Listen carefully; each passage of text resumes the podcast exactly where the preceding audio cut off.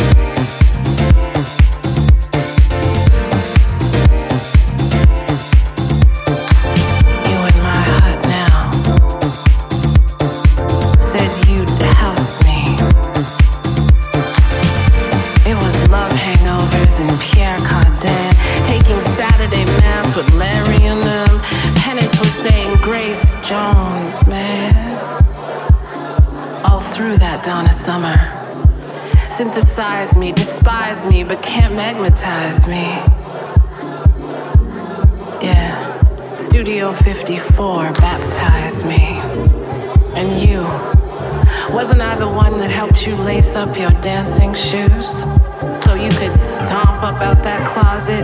Said you'd never apologize for being gloriously gay, nor did you give a Diana Ross clock when you cha cha cha your way into the loft and let David massage your bony end.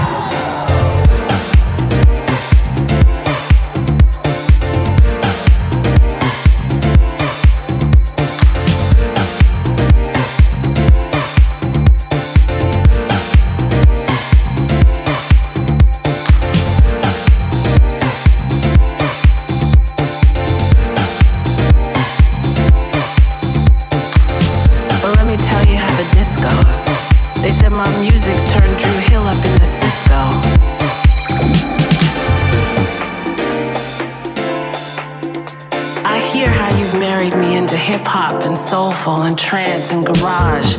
I love that. But don't forget, my maiden name is Disco.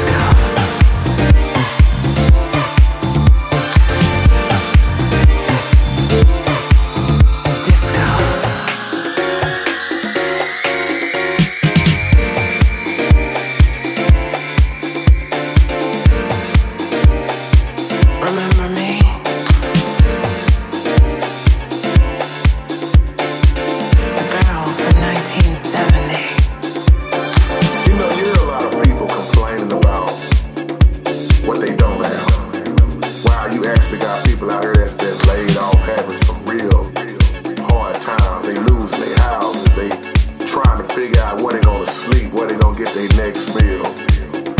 I mean, you name it, it's going on. When you get to look at that people that really have stuff versus the ones that's really struggling and trying to hold on to what they have. And I'm just reflecting on growing up. Seemed like the less that we had, we was at our best. This is real what I'm talking about, and this is a wake-up call we shared more when we had less.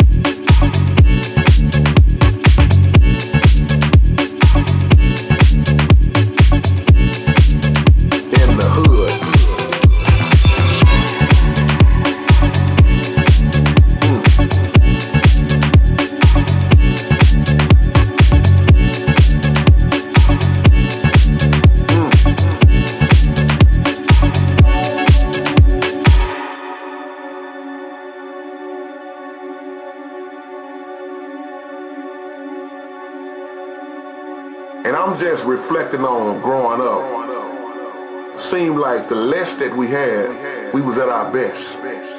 This is real what I'm talking about, and this is a wake-up call. We shared more when we had less,